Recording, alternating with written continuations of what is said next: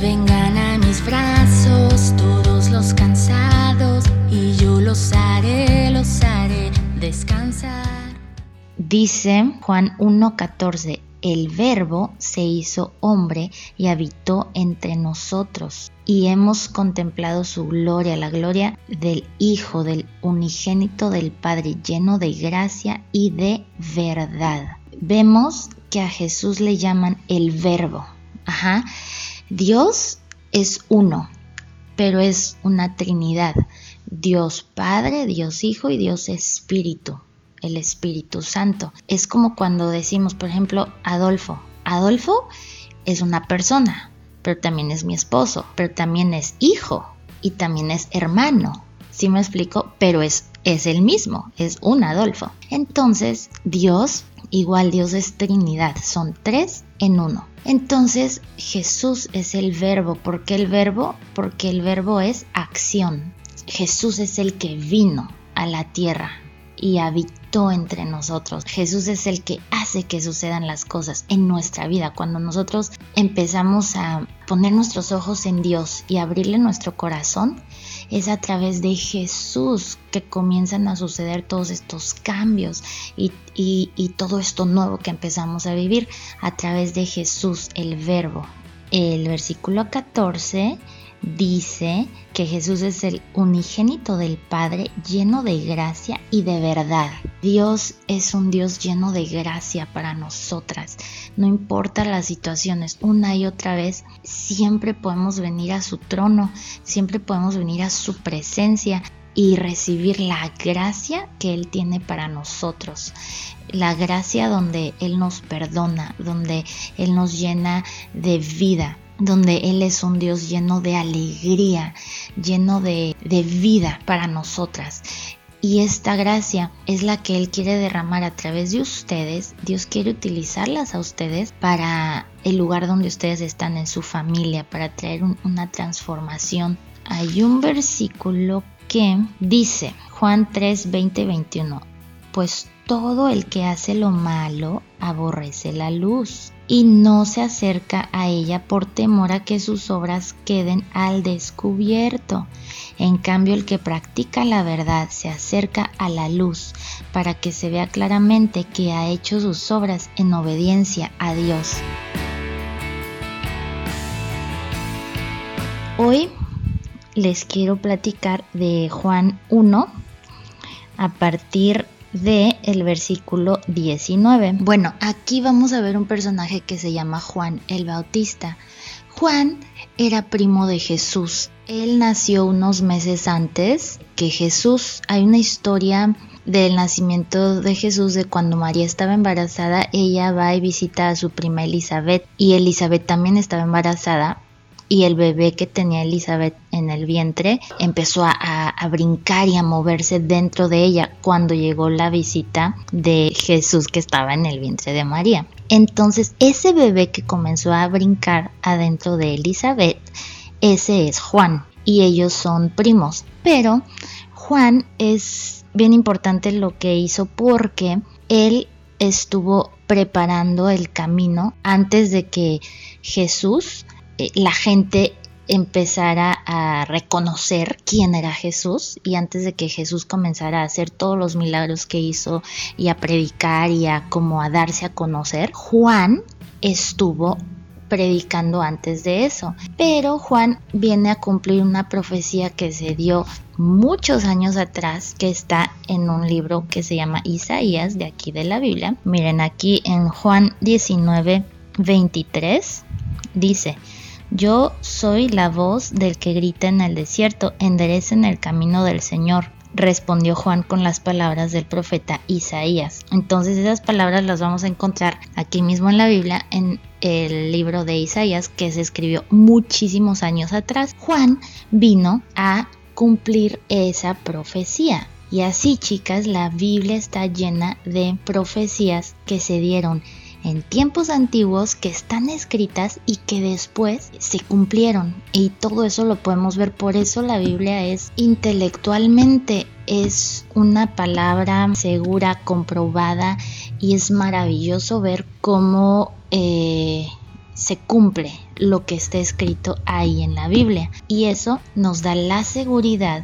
de que estamos poniendo nuestra fe, nuestro corazón en algo que es completamente confiable y seguro. Entonces Juan lo que empezó a enseñar a la gente, él les predicaba así abiertamente afuera, en el desierto se juntaban las, multitudes con él y él les decía, arrepiéntanse, arrepiéntanse porque el reino de Dios ha llegado y él les enseñaba a la gente a darse cuenta de que estaban viviendo una vida completamente contraria a los deseos de Dios y les decía, hey, cambien su modo de vivir y los bautizaba en agua. Y aquí hay algo bien importante que es el bautismo en agua. El bautismo en agua es algo que nosotros cuando decidimos eh, seguir a Jesús, uno de, los pasos que tomamos es bautizarnos. Eso es algo que yo hice cuando tenía 14 años y es importante que lo hagamos cuando somos conscientes y cuando, cuando sabemos lo que estamos haciendo. El bautismo es sumergirnos en las aguas y salir de las aguas cuando te sumerges te estás identificando con la muerte de Jesús, de cómo Jesús entregó su vida por amor para limpiarnos del pecado, para limpiarnos de una vida que iba completamente a una destrucción. Y, decidimos morir a todo eso, decidimos arrepentirnos y decir, Señor, perdóname, perdóname por todo lo que he hecho que ha sido contrario a ti y cuando salimos del agua nos identificamos con la fe en que Jesús resucitó y en esa vida nueva que Jesús nos da y decimos Jesús a partir de ahora yo te quiero seguir y quiero vivir para ti y es, es un paso que hacemos públicamente para mostrar a las demás personas nuestra fe que ahora hemos puesto en Jesús. Es como un antes y un después. Entonces bueno esto es algo bien importante que pues en su momento Dios les va a continuar enseñando a ustedes, ayudándoles a crecer y va a llegar el momento donde ustedes pues tomarán una decisión. Quiero seguir a Jesús, quiero seguir creciendo, me quiero bautizar. En el versículo 29 de capítulo 1, versículo 29 dice, aquí tienen al Cordero de Dios que quita el pecado del mundo. Dice que Jesús vino, se acercó a Juan y cuando Juan lo vio, le dijo a la gente, miren, este es el Cordero que quita el pecado del mundo. ¿Por qué el cordero? Bueno, el cordero es algo muy simbólico, es algo que cuando estaba el templo todavía era el sacrificio que se hacía, un corderito sin mancha para poder limpiar los pecados eh, del pueblo y poder acercarse a Dios. Y entonces ahora, por eso Jesús es el Cordero que quita nuestros pecados porque Él, él ofreció su vida para poder limpiar nuestros pecados y, regalarnos la vida eterna. Entonces es bien importante que sepamos eso, que Jesús es el único que puede quitar los pecados. Por eso cuando nosotros le abrimos nuestro corazón a Jesús, le decimos, Señor, perdóname por mis pecados, nos damos cuenta, nuestros ojos son abiertos a todas esas cosas que estamos haciendo erróneamente, que estamos actuando mal. Ejemplo, la mentira, el chisme, la desobediencia, la borrachera, este, inmoralidad sexual, muchas cosas, muchas, muchas que podemos simplemente observar a nuestro alrededor, ¿no? Que llevan al mundo a una decadencia, a una perversión y a unos frutos que son terribles. Cuando nos damos cuenta de nuestra condición como seres humanos y decimos, ¿sabes qué?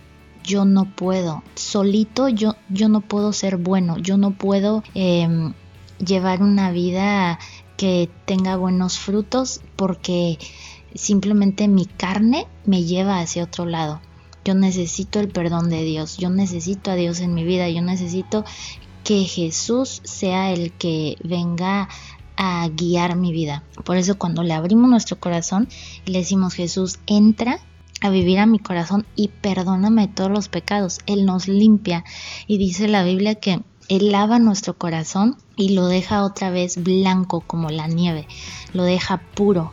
Lo deja como el corazón de un niño, lo deja limpio. Por eso cuando Jesús viene empezamos a sentir una libertad y una, y una pureza y una alegría y un gozo y un enamoramiento, porque Jesús está limpiando, limpiando, limpiando todo eso que, que, nos daba oscuridad, que nos daba tristeza, que nos daba enojo, todo eso. Y ahora nuestro caminar es seguir aprendiendo de Él, seguir dejando que Él nos limpie y cambiar nuestro modo de vivir para mantenernos en esa libertad, en ese gozo y en esa vida abundante que Él tiene para nosotros.